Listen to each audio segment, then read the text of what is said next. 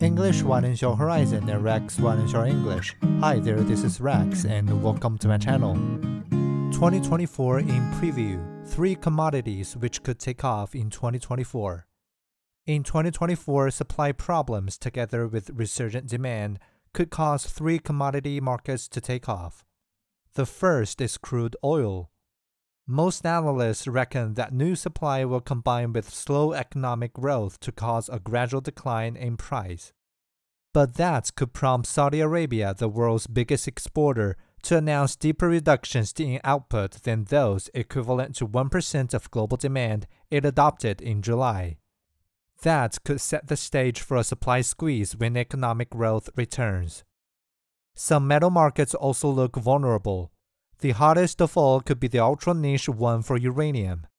Decarbonization and Russia's full scale invasion of Ukraine have made governments hungrier for atomic energy just as conflicts have disrupted uranium production. The third commodity to watch is grain. Bumper crops from Russia have made up for the drop in Ukraine's exports caused by the war. But bad weather and escalating tensions could jeopardize that. Global stocks have been falling for years. Buffers against shocks are slim.